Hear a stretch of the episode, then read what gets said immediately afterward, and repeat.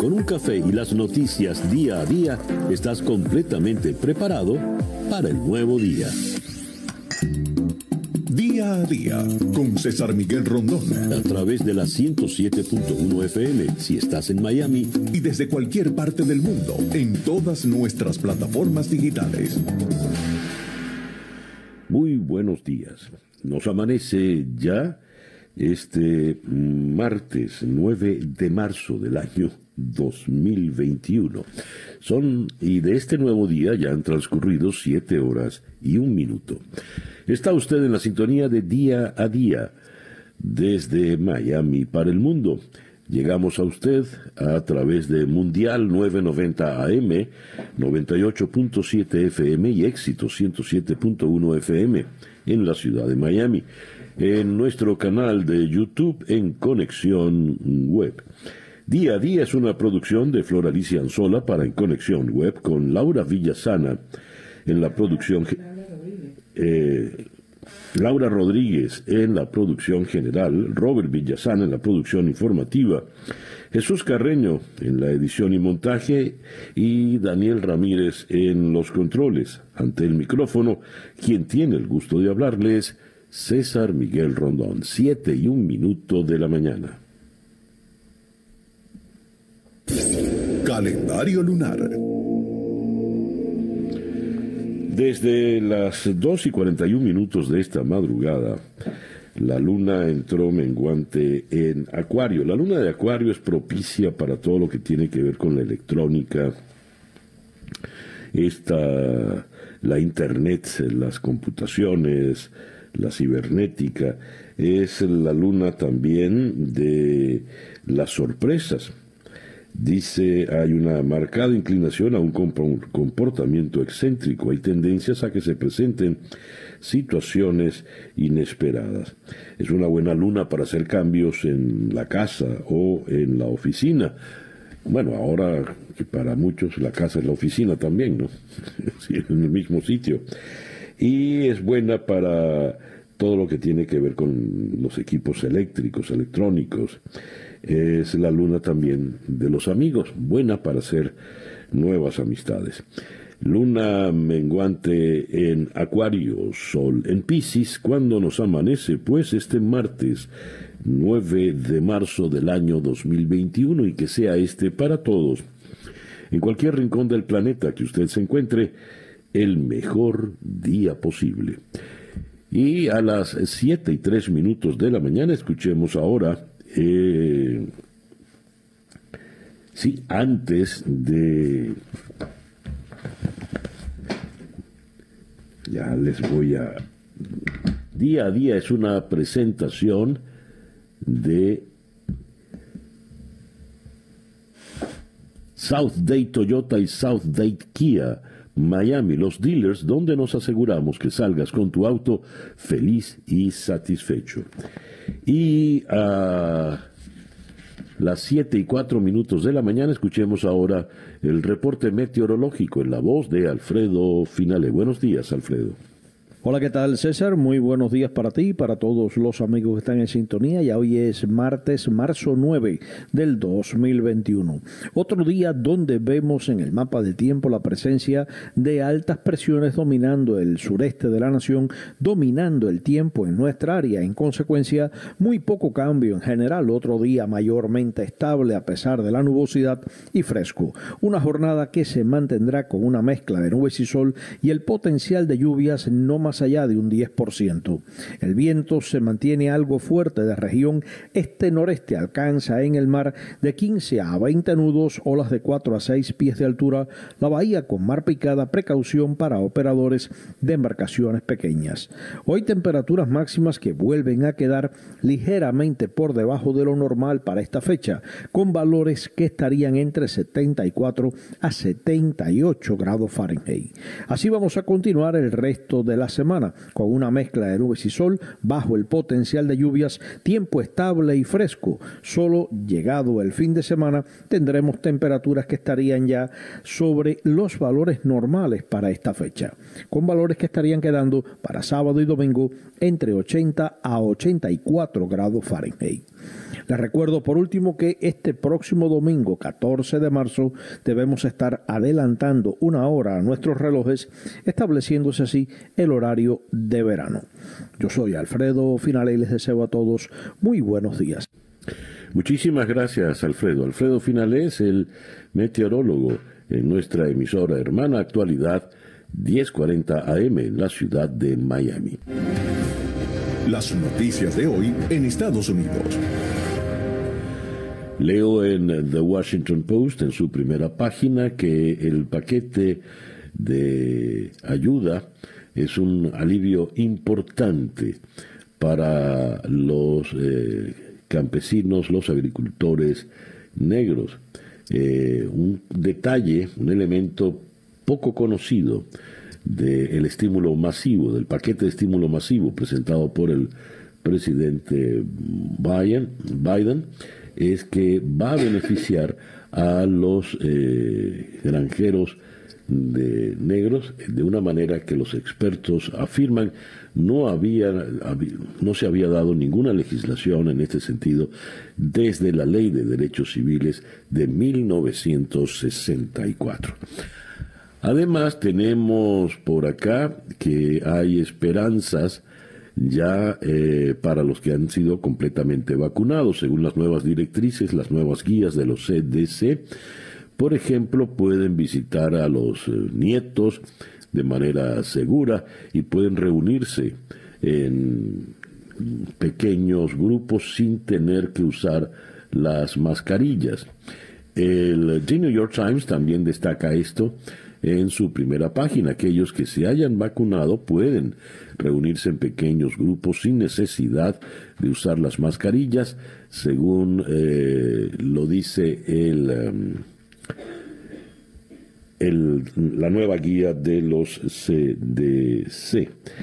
Leo aquí los Centros de Control de Enfermedades, CDC, indicaron que las personas que estén completamente vacunadas contra el coronavirus pueden tener reuniones en pequeños grupos de personas puertas adentro sin mascarillas.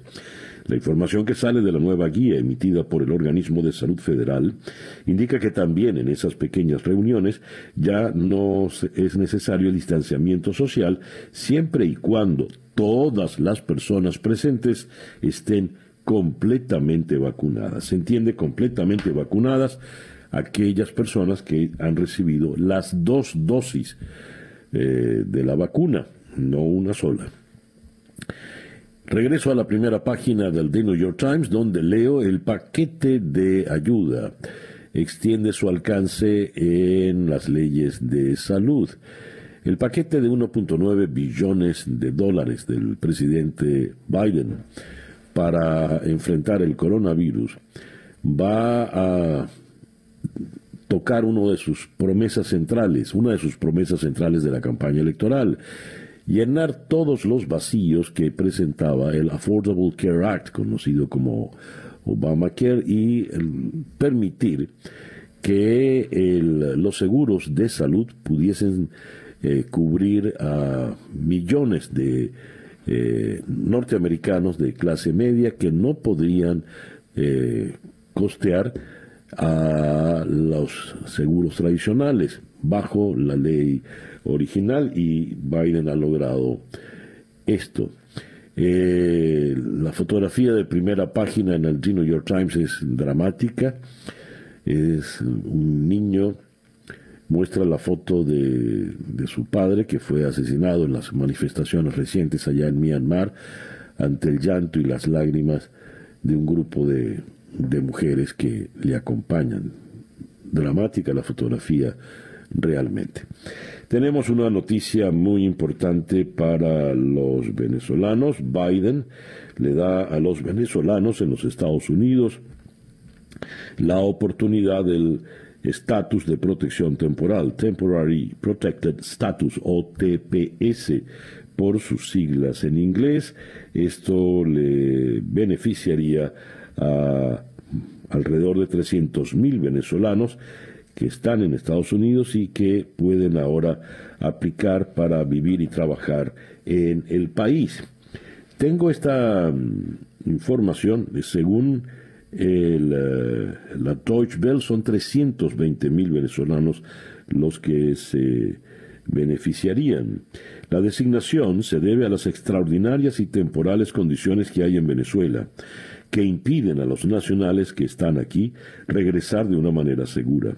Hay una compleja situación humanitaria con hambre extendida, malnutrición y la creciente presencia de grupos armados no estatales e infraestructura en ruinas. Ese, eh, es la cita textual de la justificación. El abogado Julio Enríquez, experto en temas migratorios, nos presentó un hilo en Twitter para explicar eh, cómo aplicar al TPS. Elegibilidad, ser venezolanos y residir en Estados Unidos desde al menos el 8 de marzo de 2021, salvo quienes no sean admisibles por temas de seguridad o antecedentes criminales compatibilidad con otras aplicaciones, es permisible obtener el TPS y mantener un trámite de asilo político, petición familiar, visa de trabajo u otra aplicación migratoria pendiente. Aunque no debe haber asesoría individualizada, no todos los casos son iguales órdenes de remoción, deportación, incluso quienes tienen una orden de remoción o deportación sea admitida por un juez o una deportación expedita de ICE también pudieran ser elegibles para el TPS.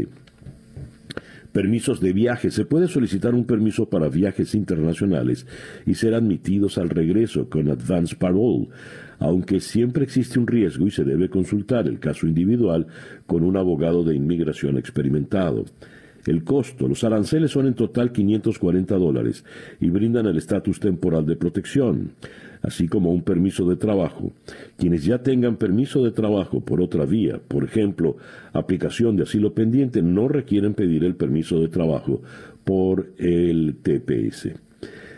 Se requiere pasaporte o partida de nacimiento, evidencia de presencia física en Estados Unidos, documentación adicional si hay antecedentes criminales o procesos en cortes de inmigración y dos fotos tamaños tamaño pasaporte. Las oficinas del UCIS se designaron para tramitar las aplicaciones de TPS de los venezolanos. Hay una en Phoenix para los que residen en Florida y otra en Chicago para los que viven en cualquier otro estado de los Estados eh, Unidos. Esto lo ha publicado el abogado Julio Enríquez, quien es experto en eh, leyes de migración. El juicio para Derek Chauvin por eh, el policía que acusado de asesinar a George Floyd se ha retrasado. Ayer debía conformarse el jurado y esto no ocurrió. Eh, dice acá, la Corte había designado el viernes a los fiscales y estos están tratando de pasar un tercer cargo, eh, asesinato en, tercer cargo. Dice acá, ¿por qué el FBI mm, eh, dejó pasar las amenazas en las redes sobre el jueves, el miércoles 6 de enero, que transmitieron en las redes sociales? Y eh, el, jefe de contraterrorismo Jill Sanborn del FBI, interrogado en el Congreso por la eh, senadora de Arizona, Kirsten Sinema, eh, dijo, el FBI no monitorea las redes sociales, las conversaciones en redes sociales. Eso no está entre nuestras labores. Increíble y de allí se aireó suficientemente el, problema, ¿no? Por las redes sociales.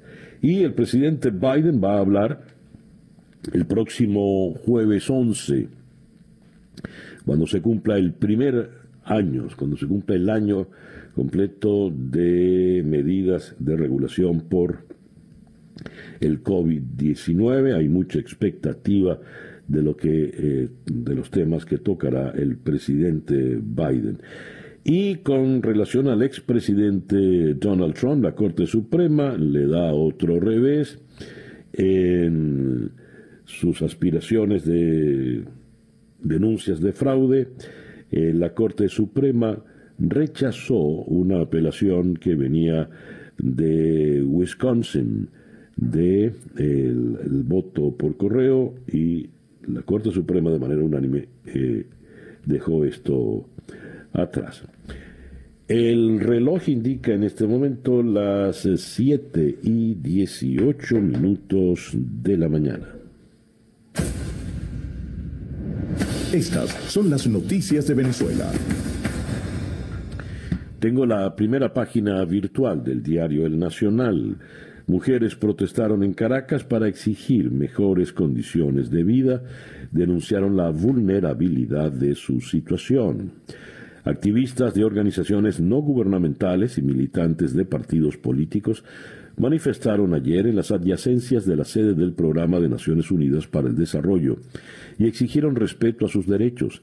Entre las consignas que se escucharon destacó el grito de Ni una más, en referencia a los feminicidios ocurridos en las últimas semanas en el país, crímenes violentos que cegaron la vida de varias jóvenes y que han causado la indignación de la sociedad en general. Reportes en las redes sociales señalaron que funcionarios de la policía del municipio Chacao solicitaron a las mujeres que se retiraran del lugar, a lo que se negaron reivindicando su derecho a la protesta. Los nuevos billetes que circulan desde el día de ayer, 200 mil, 500 mil y un millón de bolívares, son un respiro momentáneo que la inflación pulverizará, eso lo dice el economista Jesús Cacique advirtió que las tres nuevas denominaciones incorporadas al cono monetario perderán valor en poco tiempo. Venezuela vive en hiperinflación desde hace 39 meses. Esta ampliación no la frena y con el pasar de los días los billetes no soportarán la velocidad en la subida de los precios de los rubros y servicios, dijo eh, el economista Cacique. Los tres billetes sumados no alcanzan para comprar un dólar en el mercado paralelo que ayer se cotizó en 1.886.883 bolívares. 1.886.883 bolívares por apenas eh, un dólar. Ante esto, el régimen asignará cinco bonificaciones en el mes de marzo.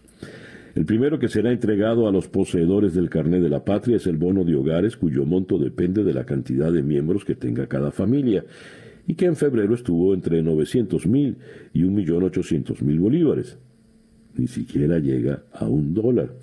Y destaca también el diario El Nacional Cabo Verde negó la entrada a dos abogados de Alex Saab.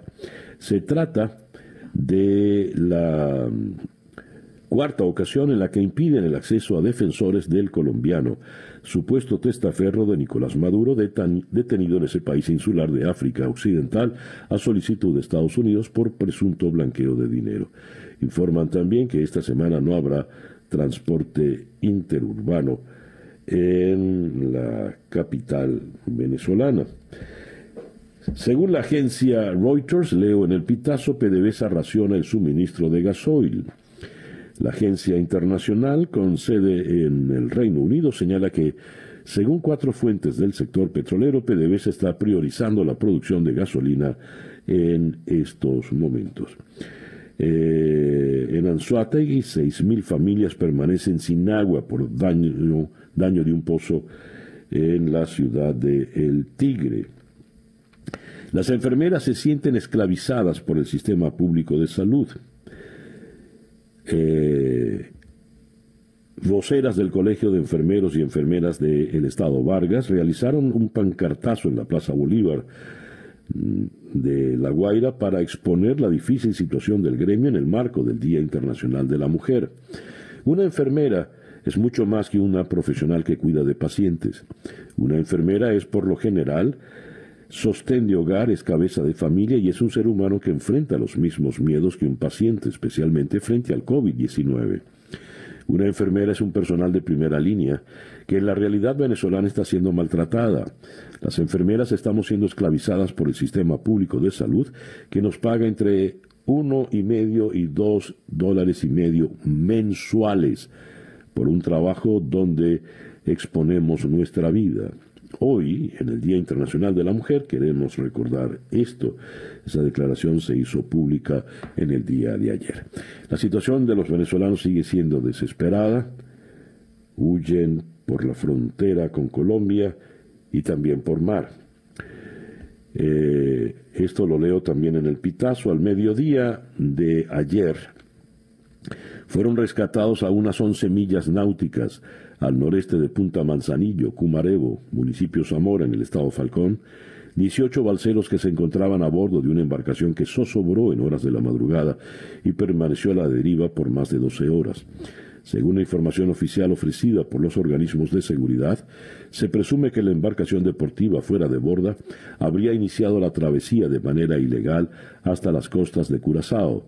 Los falconianos salieron en horas de la tarde del día domingo. El reloj indica que en este momento ya son las 7 y 24 minutos de la mañana. Escuchas día a día con César Miguel Rondón.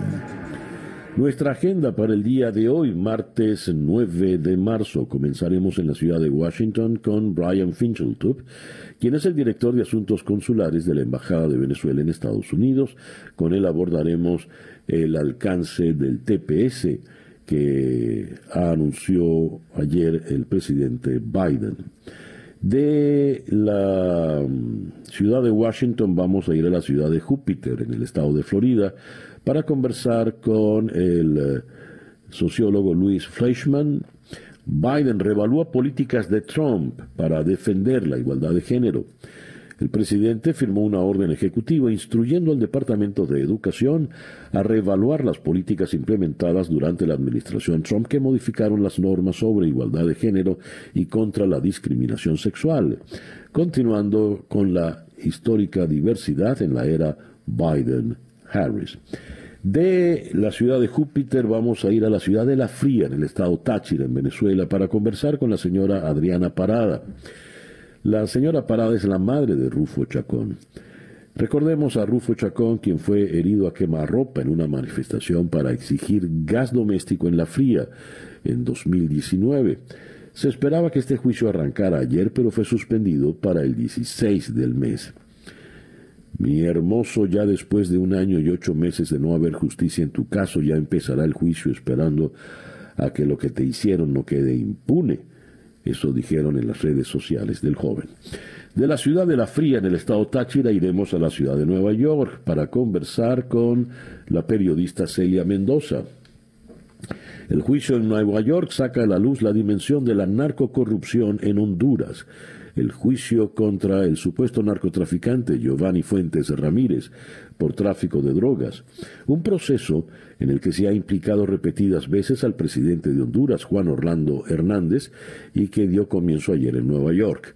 El juicio también podría afectar las elecciones presidenciales en Honduras previstas para noviembre y las primarias que se llevarán a cabo a finales de este mes.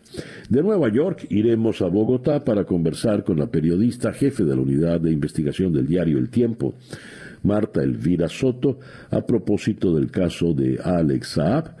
Cabo Verde le aísla poco antes del anuncio de si lo va a extraditar o no y de paso negó el ingreso a la isla a dos abogados de Alex Saab, mala señal para el señor Saab, supuesto testaferro de Nicolás Maduro. Y vamos a cerrar nuestra jornada de hoy en la ciudad de Berlín con la periodista María Paz López. Un escándalo de comisiones sacude a los conservadores alemanes a días a dos días de las elecciones regionales. Los medios alemanes lo han bautizado como el escándalo de las mascarillas. Las empresas de varios diputados del Bundestag intermediaron para comprar mascarillas y otros productos para la sanidad pública entre marzo y mayo del año pasado, cuando los casos de coronavirus estaban disparados en Europa y era prácticamente imposible conseguir suministros de material sanitario. Esa pues nuestra agenda para el día de hoy martes 9 de marzo del año 2021. El editorial con César Miguel Rondón. Quejas en Venezuela. el TPS es solo para los venezolanos que están en Estados Unidos. Eso no es justo. No, a ver. El TPS es para los venezolanos que están en Estados Unidos porque eh, Biden solo puede dar una orden ejecutiva que compete a su territorio, al país donde él es el presidente. Y es para proteger a un número importante, 320 mil venezolanos, que no están en situación legal eh, en Estados Unidos. Desde Venezuela se puede ver con cierta, cierto resentimiento esta situación. Y esto apunta a la verdadera fractura que esta eh, lamentable, desgraciada dictadura ha impuesto en la vida de los venezolanos. Nos ha fracturado, nos ha, nos ha dividido. Algunos se van desesperados por cualquier medio posible, cruzan la frontera por trochas o se van, se hacen al mar y ya vimos el caso de los 18 que sobraron y los encontraron a la deriva, afortunadamente, si no, quién sabe qué destino hubieran tenido. O los casos de los que se van por el oriente, por Wiria rumbo a Trinidad. Y muchos de los que están en Venezuela quisieran salir. Y ojo, los que se han ido se han ido no porque quisieran, sino porque no pudieron seguir en Venezuela. Y lo que se debe entender es que los que salen muchos de ellos, la inmensa mayoría que salió obligado en medio de circunstancias tan lamentables, quieren regresar. Ahora, volviendo al tema del TPS, el TPS ¿qué es lo que permite? Pues que puedan trabajar de manera legal en Estados Unidos, puedan tener una, una vida más o menos normal, entre comillas. Y atención venezolanos que están en Venezuela, Buena parte de la economía se está alimentando de las remesas que mandan los venezolanos en el exterior, sea en Estados Unidos, sea en América Latina, sea en Europa y en el resto del mundo, porque ya hay venezolanos en todas partes del mundo. No caigamos en la trampa de los venezolanos que están aquí y los venezolanos que están allá. Somos los mismos, sufridos, heridos, golpeados terriblemente en lo más profundo, en lo más emblemático, en lo más digno que somos. No le hagamos el juego a la dictadura que ha destruido el país, queriendo destruirnos a nosotros también por la división. El TPS llegó para los venezolanos en Estados Unidos, bienvenido el TPS. Llegará ya el día en que todos podamos celebrar cuando esta terrible, nefasta dictadura por fin pueda salir del poder y sus responsables puedan ser responder ante la justicia como es debido. En el largo, mientras tanto, que nos separa de ese día, no caigamos en la trampa de herirnos a nosotros mismos.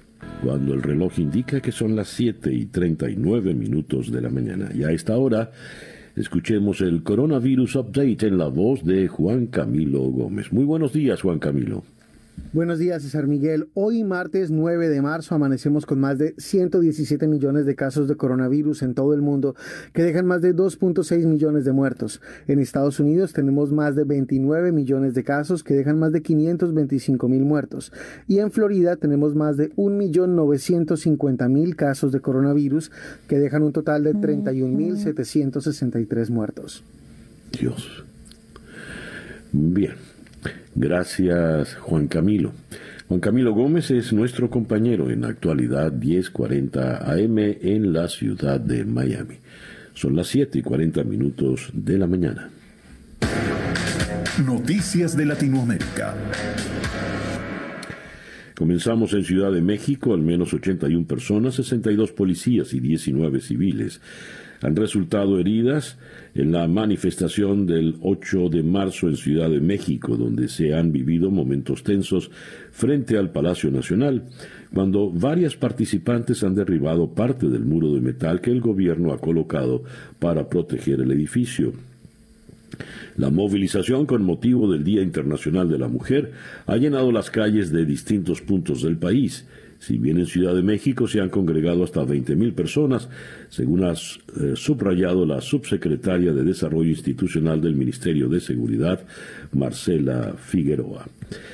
En Brasil, eh, el expresidente Luis Ignacio Lula da Silva recuperó sus derechos políticos y pudiera volver a ser candidato en las elecciones del 2022, después de que el juez Edson Fachin de la Corte Suprema de Brasil anuló las condenas a prisión que pesaban en su contra. Fachin dictó un habeas corpus mediante el cual anuló cuatro procesos en los que Lula fue juzgado por un tribunal de primera instancia de Curitiba, cuyo titular, el ahora exministro Sergio Moro no tenía competencia jurídica para analizar esos casos. Y el presidente Jair Bolsonaro puso bajo sospecha al magistrado Edson Fachin, miembro de la Corte Suprema, que anuló las condenas a Luis Ignacio Lula da Silva. El magistrado Fachin tenía un gran vínculo con el PT, dijo Bolsonaro. Eh, y eh, con relación a Bolsonaro, el candidato a la presidencia de Perú, Rafael López Aliaga, del partido de extrema derecha Renovación Popular, marcó distancia con Jair Bolsonaro al señalar que, a diferencia de él, se trata de una persona extremadamente intolerante con las minorías. En conferencia de prensa con la Asociación de eh, de la prensa extranjera en el Perú, López Aliaga rechazó ser comparado con líderes internacionales de tendencia ultraderechista como Bolsonaro o el expresidente de Estados Unidos, Donald Trump. Bolivia. El conteo oficial de las elecciones subnacionales avanza a cuentagotas, situación que los observadores internacionales señalaron como una de las tareas a mejorar, mientras el MAS hace autocrítica y los demás candidatos ya se alistan para la planificación de su transición.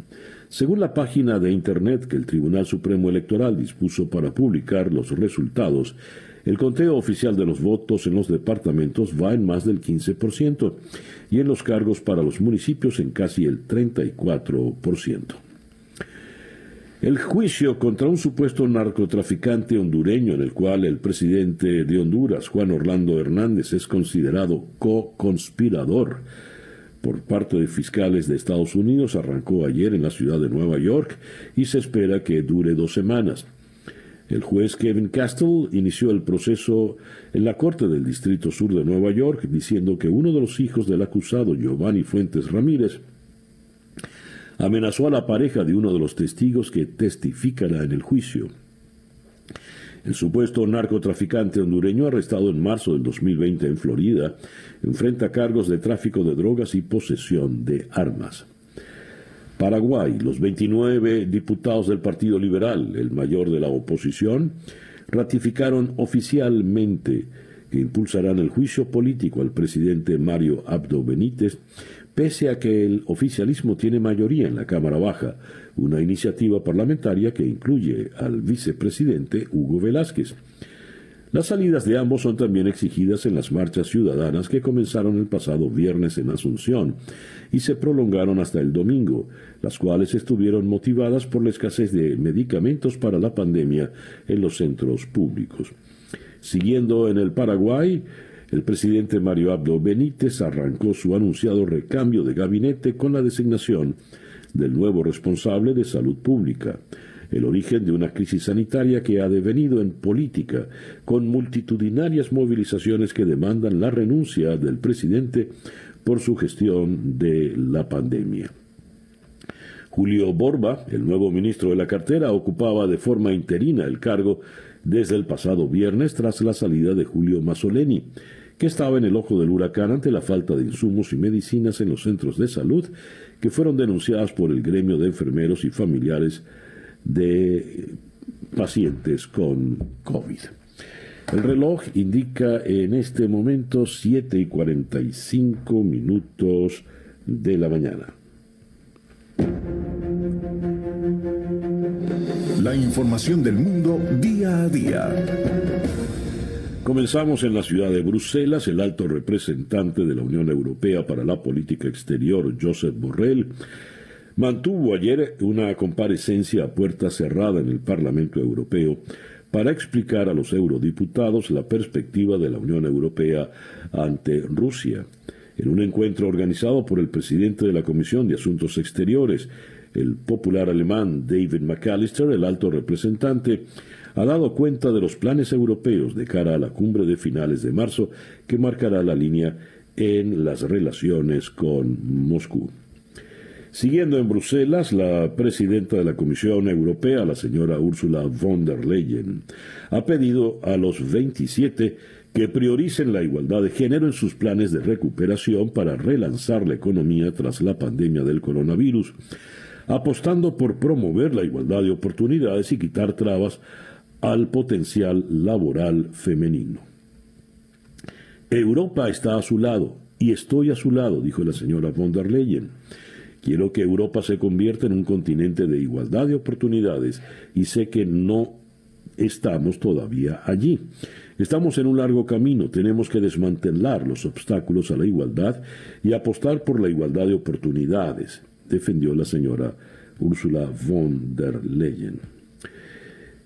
Eh, una noticia terrible que nos viene de Francia. El profesor Samuel Paty fue decapitado por una mentira de la alumna. La estudiante de 13 años que acusó de islamofobia al profesor decapitado Samuel Paty reconoció que mintió, eso lo dijo en el día de ayer a la prensa extranjera su abogado confirmando una información del diario Le Parisien. Ella no estaba presente el día en que se mostraron las caricaturas, admitió la joven que fue imputada por denuncia calumniosa durante una audiencia el 25 de noviembre del año pasado. Mintió porque se sintió atrapada en una cadena de acontecimientos, porque algunos de sus compañeros le habían pedido que ella fuera su portavoz. Por una mentira, pues terminó decapitado el profesor eh, Patti. Y tenemos acá en otras informaciones Boris Johnson ha expresado su máxima apreciación hacia la reina Isabel II y ha alabado su papel unificador ante las acusaciones sobre hostilidad racial en la familia real lanzadas por el príncipe Harry y por Meghan Markle durante su expresiva entrevista con Oprah Winfrey en la CBS. Siempre he seguido la política de no hacer comentarios sobre asuntos de la familia real y no tengo intención de cambiar esa política hoy dijo Boris Johnson ante la expectación levantada por el, adelanto de su conferencia de prensa sobre el coronavirus. Ante el silencio del Palacio de Buckingham, la oposición laborista ha pedido, sin embargo, la apertura de una investigación interna. Las acusaciones que hemos oído son perturbadoras y chocantes, dijo la diputada y portavoz laborista de Educación Kate Green. Tanto más que la entrevista con la propia Meghan, las declaraciones de Harry han causado estupor entre los británicos y han provocado el anatema casi unánime de los biógrafos reales. El presentador de televisión Piers Morgan fue más allá y acusó al príncipe de haber protagonizado una despreciable traición a la familia real y haberles humillado como una panda de racistas. Alemania Dimiten dos diputados por corrupción en la compra estatal de mascarillas. El diputado conservador Nicolás Löbel ha entregado su acta de diputado del Bundestag y ha anunciado que abandona la política tras conocerse su implicación en un caso de corrupción relacionado con la pandemia, al que los eh, medios alemanes han bautizado Maskenafare. Löbel, de 34 años y diputado por Mannheim, se había embolsado 250 mil euros en comisiones a cambio de recomendar a varias instituciones la compra de determinada marca de mascarillas, según develó la semana pasada el diario Der Spiegel. En España, el pulso entre la vicepresidenta económica Nadia Calviño y Unidas Podemos alcanza estos días un nuevo punto álgido a cuenta del plan de 11 mil millones en ayudas a empresas claves para evitar una oleada de cierres ante el desplome de las ventas. La tensión entre ambos bloques ha provocado que se aplace a última hora de anoche la aprobación del decreto sobre las ayudas que estaba previsto para este martes. Finalmente se aprobará en un Consejo de Ministros extraordinario que se celebrará el próximo viernes 12 de marzo, según confirman fuentes oficiales. Y siguiendo con asuntos españoles, el expresidente catalán Carles Puigdemont ha huido de la justicia española desde 2017 y elegido eurodiputado en 2019, se ha enfrentado al voto crucial sobre la retirada de su inmunidad en el Pleno del Parlamento Europeo aunque el resultado de la votación realizada de forma telemática y secreta no se hará público hasta, este, hasta el día de hoy. Lo previsible es que la Eurocámara decida despojarle a él y a los ex consejeros Anthony Comín y Clara Posantí de la protección de la que gozan como miembros de la Eurocámara con una mayoría suficiente superior al 50%. Eh, por ciento. Y eh, tengo ya la información a la fecha de hoy, en efecto, la Eurocámara le ha suspendido la inmunidad a Puigdemont para que pueda ser juzgado en España. Se le acabó el drama. En otras informaciones, tenemos acá que eh, la Junta Militar de Birmania ordena el cierre de cinco medios independientes canceló la licencia a cinco medios de comunicación independientes que informan a diario sobre las manifestaciones en rechazo al golpe de Estado del primero de febrero. Y el presidente de Siria, Bashar al-Assad, y la primera dama Asma al-Assad han dado positivo en las pruebas del coronavirus y se encuentran en cuarentena en su residencia si bien solo presentan síntomas leves y su estado de salud es estable, informó la presidencia del país árabe. El reloj indica que en este momento ya son las 7 y 52 minutos de la mañana. Día a día con César Miguel Rondón. Comenzamos nuestra ronda de entrevistas del día de hoy, martes 9 de marzo en la ciudad de Washington con Brian Fincheltop. Eh, Brian Fincheltop es el director de Asuntos Consulares de la Embajada de Venezuela en los Estados Unidos. Recordemos, es la embajada del gobierno interino, que es el que reconoce el gobierno de Estados Unidos. Brian, muy buenos días, gracias por atendernos. Muy buenos días, César Miguel, muy contento de estar con ustedes. Brian, el alcance del TPS anunciado ayer por el presidente Biden le llega a 320 mil venezolanos. ¿Quiénes son estos? ¿Qué características tienen estos 320 mil venezolanos?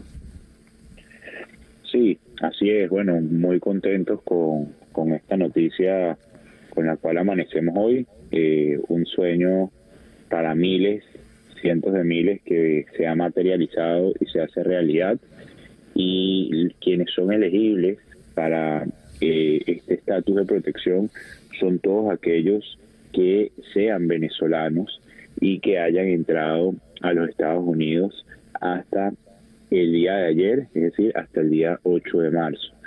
Este, eh, esto incluye aquellas personas que no entraron eh, de manera legal, es decir, que entraron sin alguna visa, eh, incluye a todas aquellas personas también que han permanecido en Estados Unidos por eh, tiempo prolongado sin estatus y es una oportunidad para que, bueno, cientos de miles de personas que eh, salen escapando de la dictadura y que su intención ni siquiera muchas veces es irse a vivir a otro país, sino es ir a buscar trabajo en otro país para poder mantener eh, a su familia que está en Venezuela, bueno, pueda seguirlo haciendo.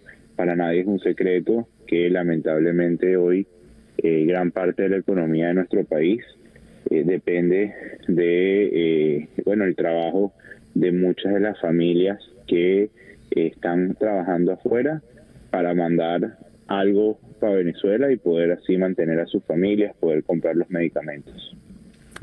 Los venezolanos que consideran pueden ser beneficiados por el TPS. ¿Qué deben hacer, Brian? ¿A dónde deben acudir? Sí, eh, pueden meterse en la página de USCIS, que es uscis.gov. Este, ahí pueden poner TPS en el buscador para Venezuela y le va a llevar directamente a la página eh, principal del TPS para Venezuela.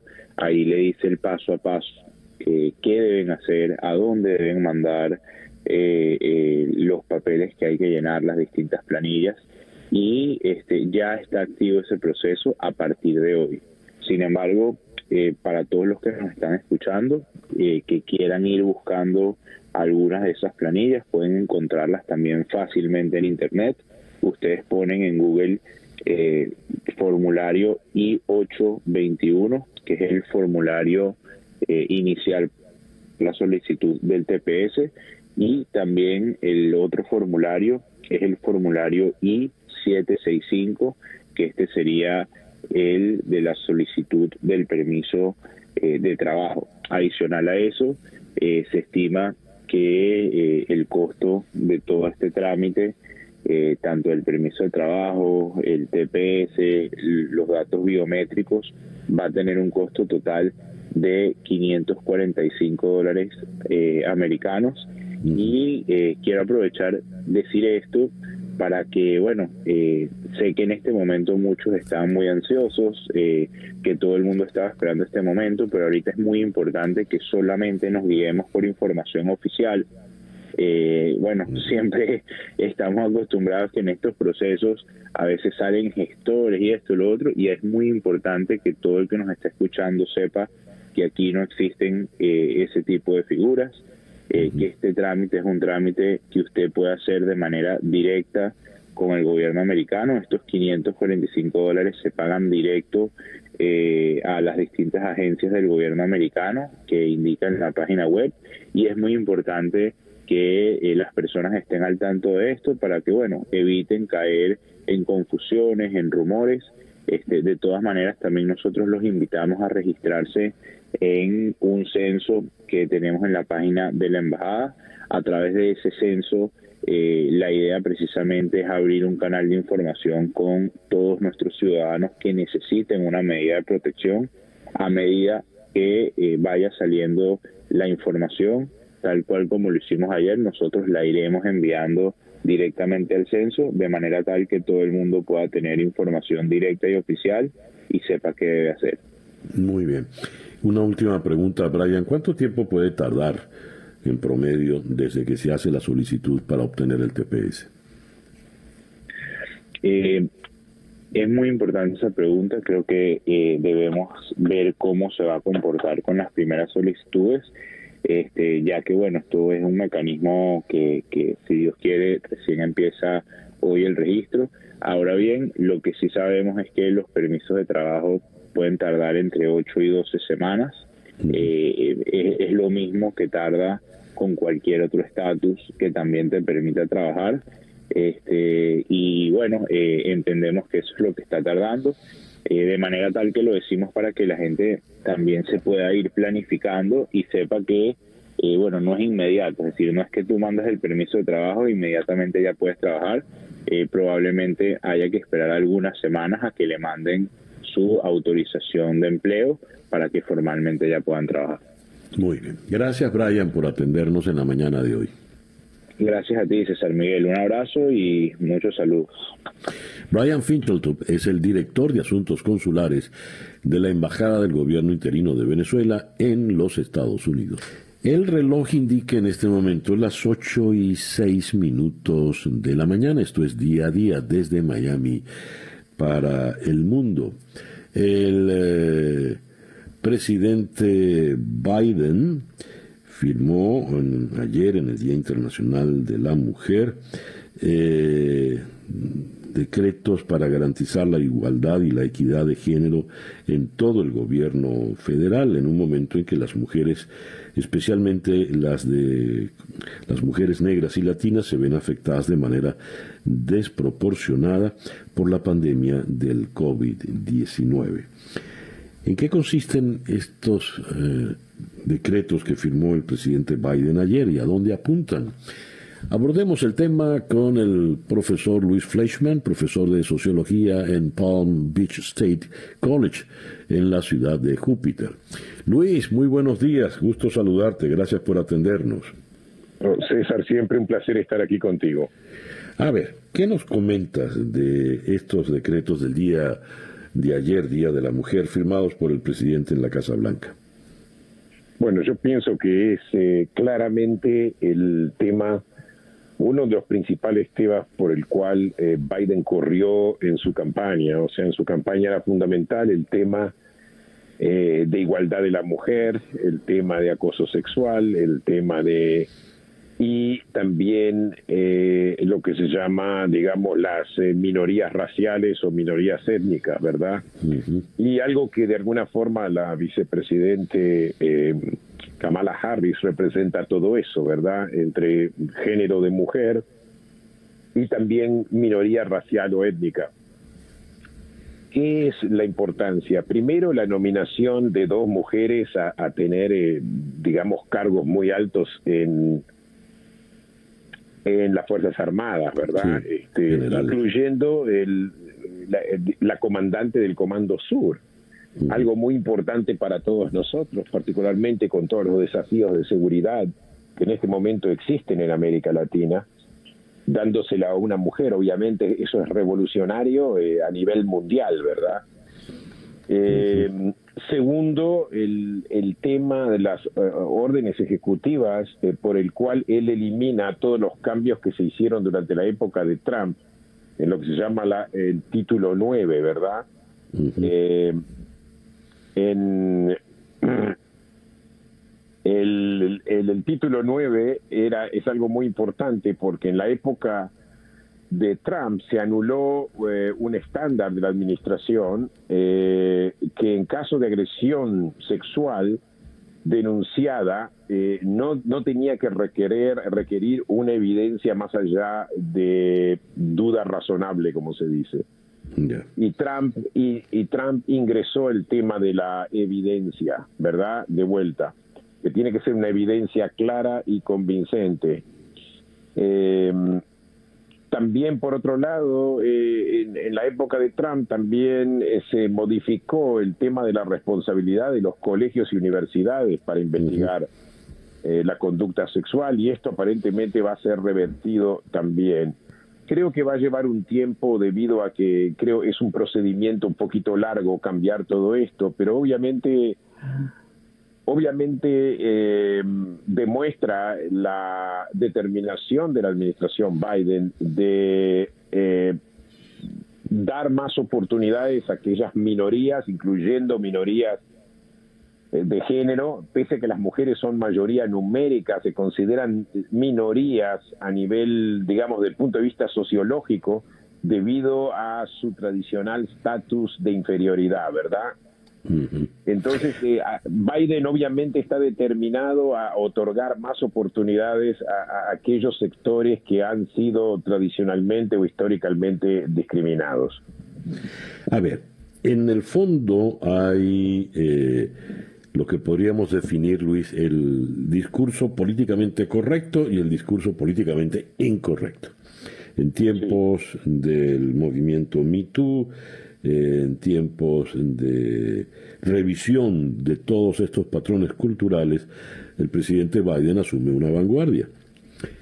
Pero lo que me llama la atención es que las posturas republicanas encabezadas por el presidente Trump, quien eh, incluso desde la primera campaña electoral fue acusado de misógino, machista, etcétera, etcétera, tienen sus defensores. Leo, por ejemplo, que cuando se discute que se van a revertir las decisiones de la exsecretaria de Educación de Voz, los republicanos están firmes defendiéndola. ¿Qué ocurre eh, más allá de la mera diatriba política? ¿Qué ocurre en el país en este momento, en Estados Unidos, para que se den enfrentamientos tan cruciales, tan abismales? Bueno, yo pienso que por un lado eh, hay una guerra cultural, ¿verdad? Una guerra cultural que incluso la vimos ahora en el en, eh, cuando se discutió el tema de, del paquete de ayuda eh, económica que acaba de aprobar el Senado, donde parte de los argumentos eran, por ejemplo, guerras culturales. En un momento Ted Cruz dijo de que el paquete iba a beneficiar a inmigrantes indocumentados sin ninguna evidencia. Eh, se habló, por ejemplo, de Doctor Zeus, algo sumamente complejo, pero tiene que ver con una guerra cultural. Y de alguna forma los republicanos no fueron incluidos, o sea, no hubo nadie, no hubo ningún tipo de feedback por parte de los republicanos, justamente porque porque los, eh, los republicanos, por ejemplo, había algunos argumentos muy claros por parte de Mitt Romney que tenían que ver con el déficit, tenían que ver con quién iba a recibir dinero y quién no. Y todo esto fue ignorado porque los republicanos respondieron con una especie de, de guerra cultural. Ahora, por otro lado, acá se mezclan dos cosas, que es la guerra cultural por un lado y la lealtad política por el otro, ¿verdad? Entonces eh, vemos como que Trump, eh, pese a haber tenido muchas denuncias, no pasa nada, o sea, él hasta ahora ha salido ileso de, de, casos muy graves, o sea, no solamente acusaciones de, de acoso sexual y, y, otro tipo de asalto sexual, sino también e incluso después de los eventos del 6 de enero, ¿verdad? Y a la vez tenemos un caso como el gobernador Cuomo, donde los demócratas mismos le están pidiendo su renuncia, pese a que todavía no hubo una investigación, pese a que todavía se trata solamente de denuncias. O sea, el liderazgo demócrata en el estado de Nueva York simplemente está pidiendo la renuncia de Andrew Cuomo cuando todavía no se han escuchado los argumentos de Andrew Cuomo, no se ha revisado la evidencia de ningún tipo y, la veracidad de las, de las denuncias, ¿verdad?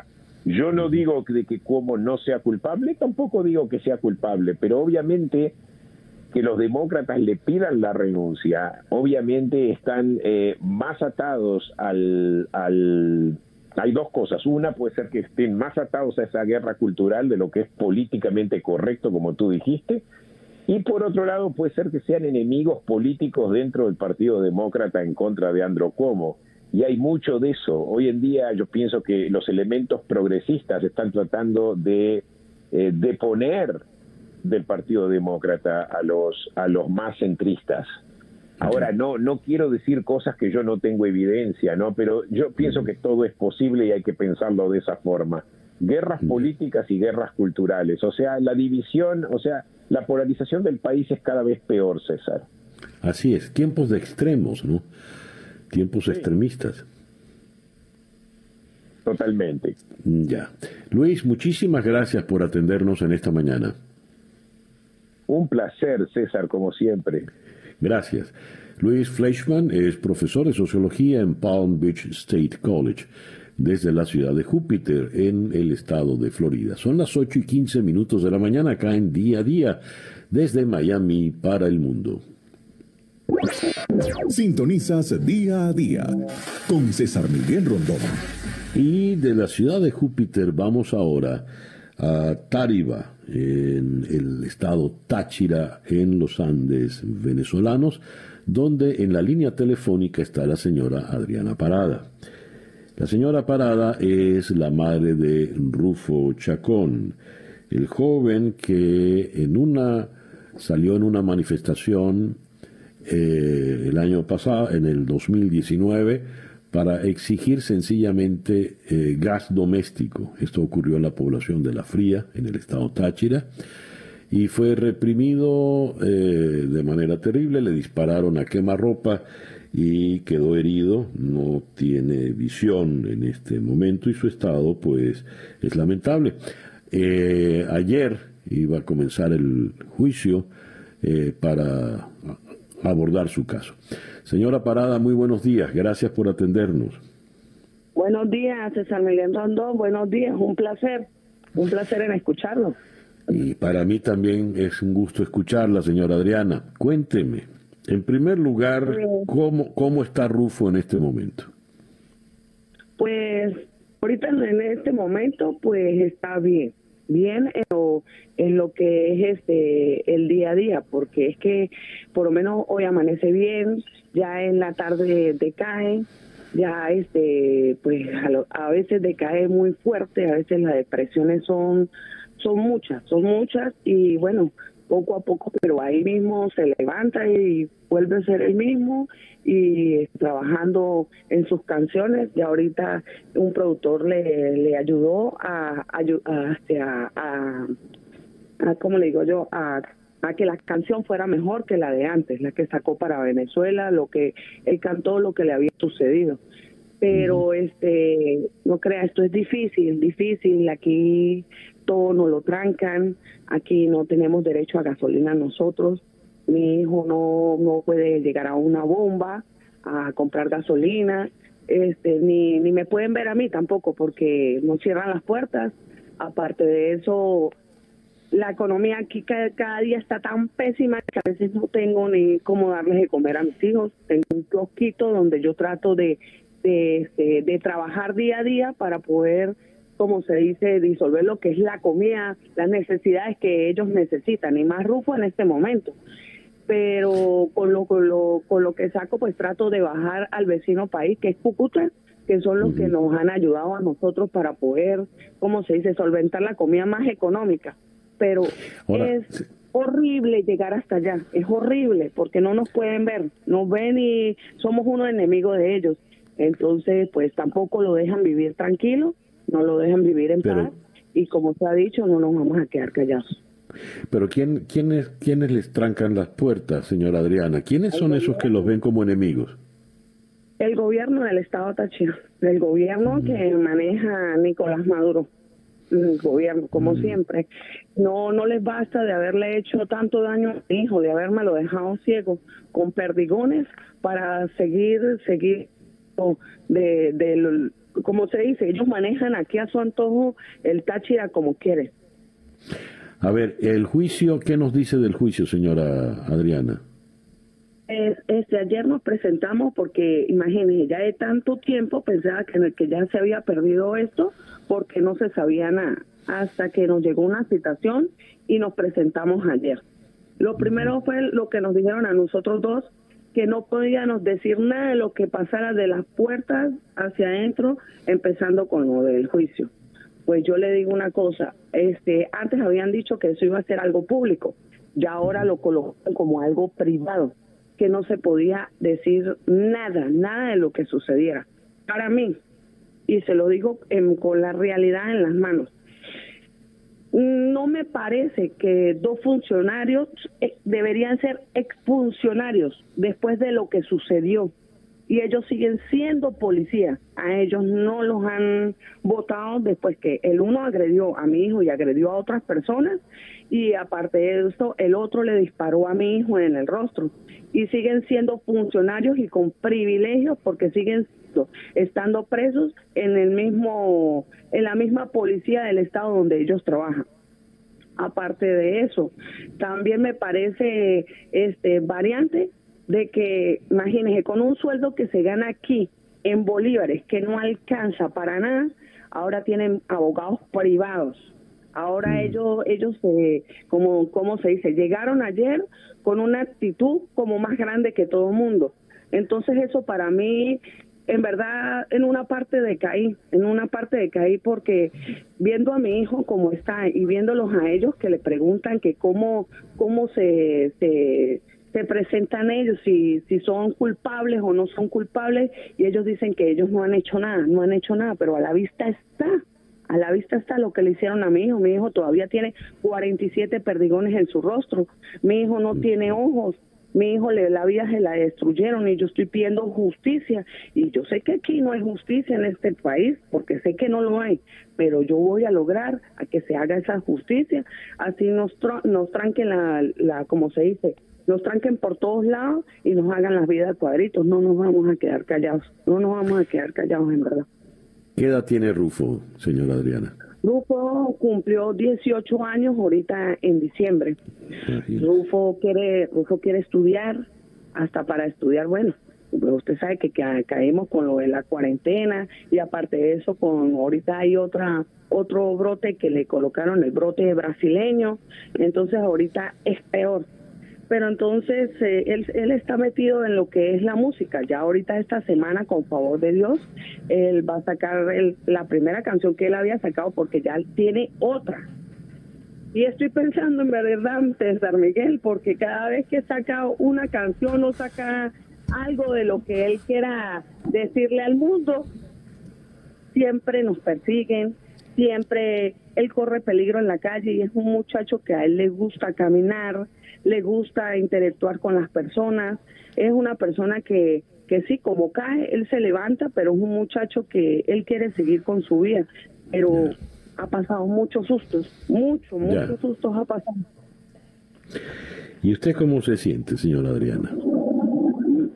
Verdaderamente, sí que lloro desde ayer. Me siento mal porque ya no sé qué hacer.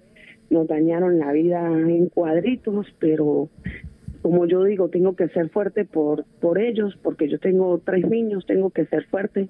Me levanté desde temprano. Ahorita estoy aquí en el kiosquito. A veces vendo uno, dos arroz o un kilo de azúcar, porque esto está aquí solo. Mm. Esto parece como la, la película de los muertos vivientes. Eso no se ve nadie, nadie, nadie, nadie. Y trato, pues, trato de salir adelante y lo, lo voy a lograr, César Miguel. Lo voy a lograr con mis hijos. Seguro que lo va a lograr, seguro que sí. Y bueno, cuente usted con nosotros, señora Adriana, cuente de verdad y a la distancia le mando un, un abrazo muy, muy, muy fuerte. Muchas gracias. Y mire, el 16 colocaron otra vez el juicio para, para el 16 pero yo voy a tratar de leer un poquito las leyes y por tratar de entonarme un poquito en todo eso para yo, como se dice, tratar de defender también más a mi hijo porque, bueno, tiene buenos abogados, pero igualitico tengo que estar empapado en todo esto para que esto no caiga y no vayan a soltar a los policías como siempre, como siempre ellos lo hacen. Así es. Señora Adriana, gracias por atendernos en la mañana de hoy. Y bueno, ánimo, Dios la bendiga. Bendiciones a todos y muchas gracias a todas esas personas que siempre apoyan a mi hijo. Yo, muchas gracias. La señora Adriana Parada, una señora humilde en Táriba, allá en el estado Táchira, en los Andes venezolanos, nos habló desde su kiosquito donde vende alguna que otra cosita para llevar a sacar adelante la familia, a sus hijos y es la madre de Rufo Chacón, quien quedó ciego cuando le dispararon a quemarropa, perdigones, y él estaba eh, manifestando, ¿por qué? Porque estaba reclamando gas doméstico. Eso, ese fue el delito. En fin, el reloj indica en este momento 8 y 24 minutos de la mañana, acá en Día a Día. Día a Día, con César Miguel Rondón. Y de la ciudad de Tariba vamos ahora a la ciudad de Nueva York, donde en la línea telefónica está la periodista de La Voz de América, Celia Mendoza. Celia, muy buenos días, gracias por atendernos. Muy buenos días, José Miguel. Celia, eh, a ver, arranca el juicio contra Giovanni Fuentes Ramírez por narcotráfico, juicio que tiene un ribete político importantísimo porque se le vincula al actual presidente de Honduras, en el juicio se le vincula al presidente de Honduras, Juan Orlando Hernández. ¿Qué nos puedes comentar al respecto, Celia? Así es, a partir de este lunes inicia este juicio político y esto le da seguimiento obviamente a lo que ya vimos en el 2019 tras la sentencia del hermano del presidente de Honduras, Tony Hernández. Eh, este acusado eh, tiene relación, según la Fiscalía, eh, no solamente con el narcotraficante eh, Tony Hernández, hermano del presidente, pero también con el actual presidente de los Estados Unidos, quien se nombra como co-conspirador dentro de la querella legal presentada allí. De acuerdo a la información entregada, habría estado involucrado en por lo menos tres casos de tráfico de droga y se le acusa, según la Fiscalía, de haber recibido millones de dólares en sobornos eh, por parte de narcotraficantes. Eh, durante la jornada del lunes, eh, se dieron las dos presentaciones de apertura por parte de la Fiscalía y la defensa. Sin embargo, el juez detuvo el juicio mientras se analizaba una situación que por el momento ha sido catalogada como de preocupante por parte del juez indicó que al parecer el hijo de Fuentes habría contactado a, los familiares, al parecer a la esposa de uno de los eh, testigos, eh, de los informantes cooperantes, es decir, una persona que al parecer trabajó eh, con ellos y estaría entregando su información. Esta persona, en este caso, se hablaría de la posibilidad de haber o de tratar de interferir, obstruir la justicia, interfiriendo con el testimonio de uno de los informantes cooperantes. Sin embargo, esta persona misma eh, sería una que los miembros de la defensa estaban tratando de bloquear hace varias semanas, lo que hace la situación un poco más complicada. Eh, por ahora lo que se espera es que eh, se, avance con los testimonios de los diferentes testigos, los cuales estarían presentando evidencia acerca de las declaraciones que incluyen una extremadamente difícil de negar por parte del presidente de Honduras y es cuando dijeron que ellos iban a eh, tratar de llevar eh, drogas para que los gringos eh, se las metieran por las narices. Es una de las frases que han sido eh, obviamente resaltadas durante los documentos que fueron presentados eh, en este caso, eh, que espera obviamente poner también a prueba las relaciones entre los Estados Unidos y Honduras, teniendo en cuenta que él sigue siendo presidente de ese país, Juan Orlando Hernández. A ver, Celia, ¿qué le podría esperar a Giovanni Fuentes Ramírez de ser encontrado culpable, como parece que va a ocurrir? Así es, es muy difícil eh, que pueda este hombre de 51 años eh, definir o encontrar la posibilidad de que es inocente frente al jurado, eh, por lo menos un mínimo de 40 años tras las rejas. Eh, y esto podría eh, empezar también en la posibilidad de que haya una cooperación, eh, pero podría, el mínimo sería 40 años en prisión para este hombre, básicamente significaría casi el resto de sus días tras las rejas, teniendo en cuenta que ya tiene 51 y eh, podrían haber eh, penas adicionales dependiendo de lo que eh, pueda llegar a, determinarse. Ahora, esto no significa que en algún momento puedan llegar a un acuerdo y, en la fiscalía, pero lo que vimos con el caso del el hermano del presidente de Honduras y lo que estamos viendo con la mayoría del caso de los narcotraficantes hondureños es que quieren mantener su inocencia hasta llegar a un juicio, lo que hace aún más difícil que se den las oportunidades de un arreglo con la fiscalía, eh, porque implicaría de una vez la posibilidad de que estuvieran entregando a otras personas, eh, de ahí que tan pendientes están las autoridades de lo que pueda suceder. Ya. Celia, muchísimas gracias por atendernos en esta mañana. Gracias, César Miguel. Celia Mendoza, periodista de La Voz de América desde la ciudad de Nueva York. El reloj indica en este momento las 8 con 36 minutos de la mañana. Leo en el tiempo de Bogotá, Cabo Verde, a Isla Alexa poco antes de anunciar si lo extradita. Su defensa dice que les negó el ingreso a la isla a dos de sus abogados. El régimen de Maduro pide de nuevo su libertad. Vamos hasta la ciudad de Bogotá para conversar con Marta Elvira Soto, quien es precisamente la jefa de investigación del diario El Tiempo. Marta Elvira, muy buenos días, gracias por atendernos. César Miguel, buenos días a ustedes. Marta Elvira, a ver, estamos ya a 9 de marzo y la situación de Alex A, por lo visto, se complica. ¿Por qué no dejaron entrar ahora a los dos abogados? ¿Por qué titulan ustedes en el tiempo que Cabo Verde aísla a Alex Saab? Por las versiones que hemos recogido, no solamente en Cabo Verde, sino también por parte de la defensa eh, de Alex Saab, en donde documentan cómo intentaron que dos de sus abogados acreditados ante la justicia de Cabo Verde fueran a visitarlo y Cabo Verde les dijo no, a pesar de que supuestamente cumplieron los requisitos legales de visado y demás ingresos por la pandemia, les dijeron que no tenía visitas de abogados diferentes a los que pueden entrar localmente.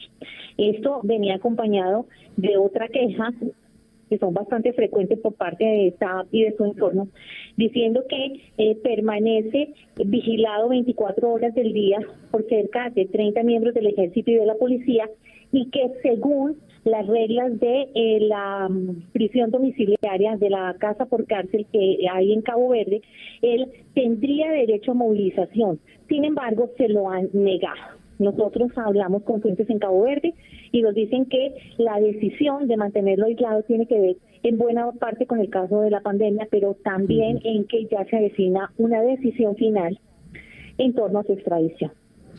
Cuando dices ya se avecina, Marta Elvira, estamos hablando aproximadamente de cuándo.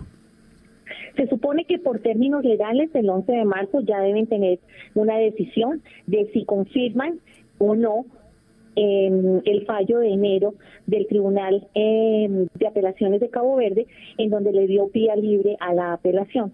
Para ellos es el punto final.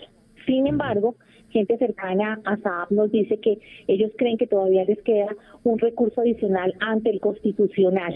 Mm, lo que pasa es que es muy claro para la Corte Suprema que ese es un recurso extraordinario que no frena el hecho de que se pueda ejecutoriar la decisión que tome la Corte Suprema. Es decir, que si lo dejan libre y alguien apela ante el Constitucional, puede quedar en libertad. Si ordenan extraditarlo y alguien apela ante el Constitucional, lo extraditan y luego se sabrá la decisión ante el Constitucional. Esto nos tiene en expectativa a todos, no solamente a ustedes, porque ellos, me refiero a la defensa de SAP, le está apostando que van a dilatar mucho más este proceso, mientras que en Cabo Verde cuentan en que el 11, sino antes, ya se conozca qué va a pasar con la suerte del señalado testaferro de Nicolás Maduro. Él ya había declarado, Marta Elvira, que si lo extraditaban, él no iba a colaborar con Estados Unidos, ni iba a declarar nada, ni iba a decir nada. Eso, de alguna forma, es una suerte de confesión, de revelar que en efecto se siente como perdido. ¿Qué lectura le, tú, Marta Elvira, que has seguido tan de cerca el caso, qué lectura le das a esa declaración de semanas atrás de Alex Saab? Nosotros hablamos con gente cercana al tema y nos dicen que era evidente que se trataba de un mensaje para el régimen de Nicolás Maduro, diciendo no voy a hablar. En caso de que me extraditen, no voy a hablar. Más que una advertencia y una bravuconada frente al mm, gobierno de Estados Unidos diciéndole no les voy a colaborar. Yo creo que esto está ligado también al hecho de que le permitieron mover a su familia a Moscú. Yo creo que hay como varias cosas, sino no, nada de lo que pasa en torno a SAP es gratuito o fortuito. Eh, todo tiene que estar concatenado. Y yo creo que el hecho de que movieran a la familia y él mandara el mensaje de no voy a colaborar es como un seguro de vida que él está tejiendo en torno a la posibilidad de que lo extradite. A ver, Marta Elvira, este giro es interesante y lo que acabas de decir es muy importante. Nada en esto es fortuito.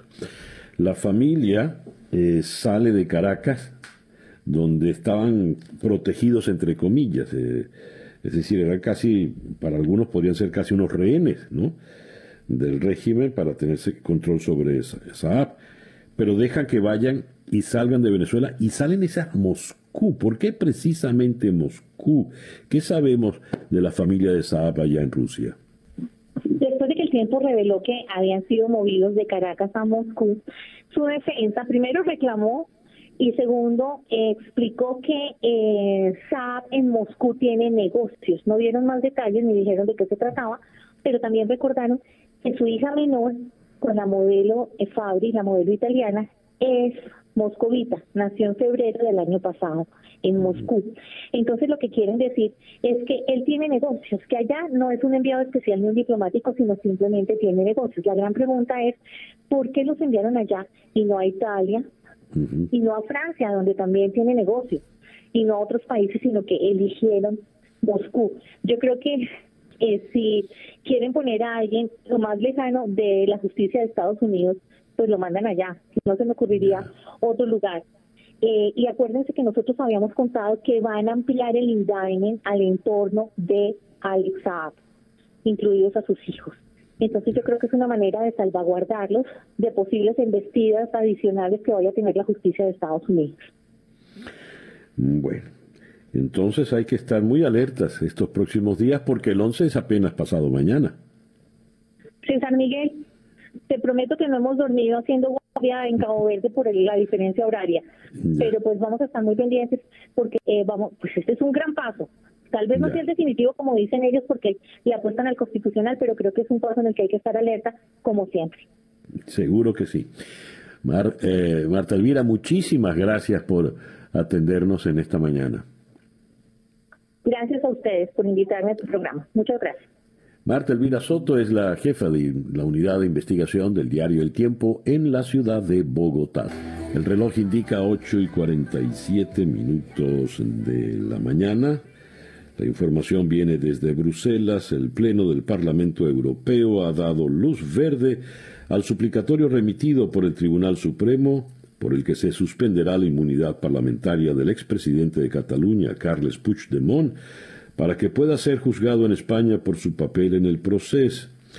Y esto alcanza, esta medida alcanza a los ex conciliers Tony Comín y Clara Posanti. Vamos hasta la ciudad de Bruselas, donde en la línea telefónica está Enrique Cerveto, el corresponsal del madrileño ABC. Enrique, muy buenos días, muy buenas tardes para ti, gracias por atendernos.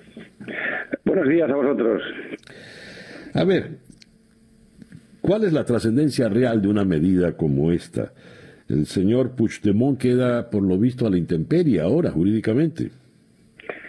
Bueno, eh, en efectos prácticos, digamos, inmediatos, ninguno, porque el señor Puigdemont sigue siendo eurodiputado, es decir, que tiene aquí su residencia y su trabajo, digamos, y su fuente de ingresos, por hablar de las cosas así más simples. Pero evidentemente eh, todo el resto del andamiaje jurídico que está intentando atraparle puede volver a funcionar.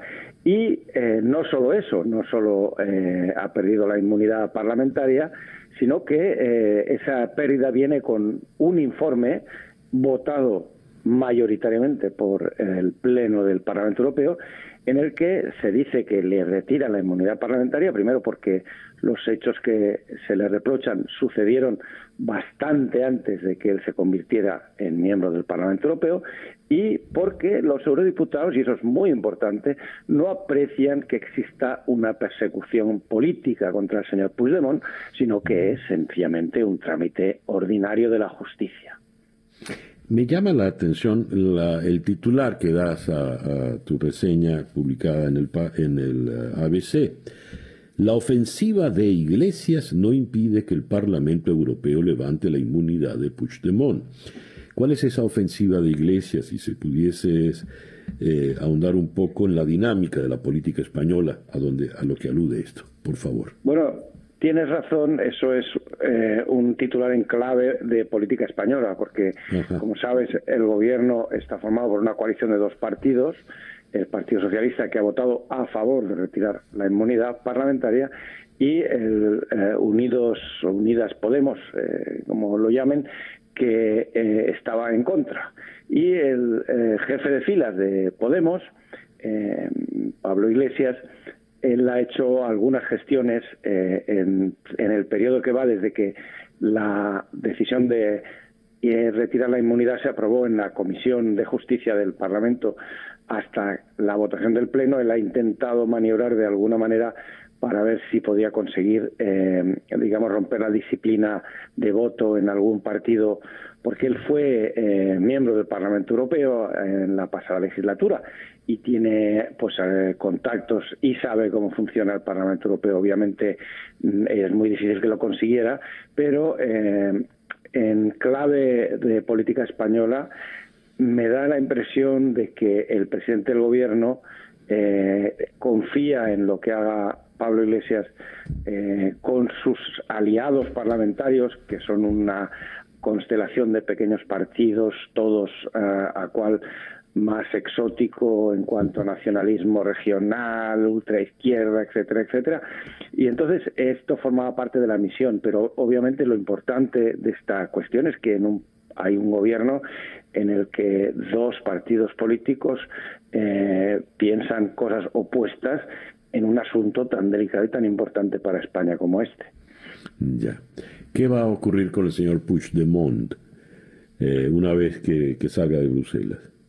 De momento, nada. Él no va a salir de Bruselas. Ha anunciado, como estaba previsto, que él que va a recurrir esta decisión, puede hacerlo ante el Tribunal Europeo de Justicia, que se encuentra en Luxemburgo, que está aquí al lado, y que bueno, pues es el tribunal que dirime este tipo de asuntos en las relaciones eh, con las eh, instituciones europeas. Es extremadamente improbable que el Tribunal Europeo decidiera anular un voto del Parlamento, eso no ha sucedido nunca, pero eh, él eh, me imagino que alegará de efectos de forma, eh, circunstancias excepcionales, el hecho de que estamos en, en estas medidas de pandemia que han hecho que la votación que teóricamente debía ser em, a mano alzada, ha, acabado siendo una votación secreta.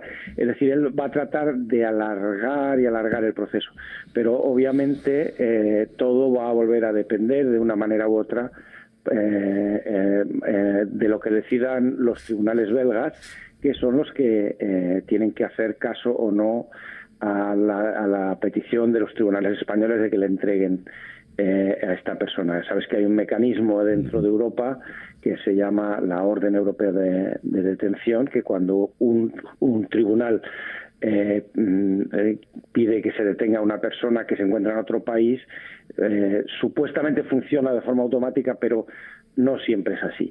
Y en este caso, pues yo creo que el proceso va a ser largo y va a tener todavía bastantes episodios, pero te decía lo importante que es que aparezca en la resolución votada por mayoría en el Parlamento Europeo eh, diciendo que no existe una persecución política, sino que son hechos eh, sencillamente una cuestión judicial ordinaria. Ya.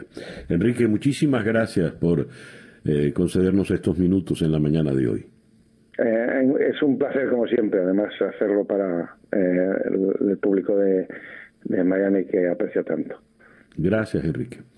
Enrique eh, Cerveto es el corresponsal del madrileño ABC en la ciudad de Bruselas. Y esto fue día a día desde Miami para el mundo que llegó a ustedes por Mundial 990M, 98.7 FM y éxito 107.1 FM en el sur de la Florida, desde la ciudad de Miami.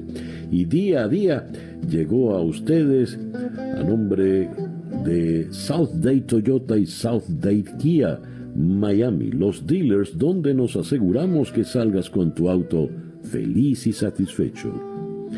Día a día es una producción de Floralicia Anzola para En Conexión Web con Laura Rodríguez en la producción general, Robert Villazán en la producción informativa, Jesús Carreño en la edición y montaje, Daniel Ramírez en los controles y ante el micrófono, quien tuvo el gusto de hablarles, César Miguel Rondón.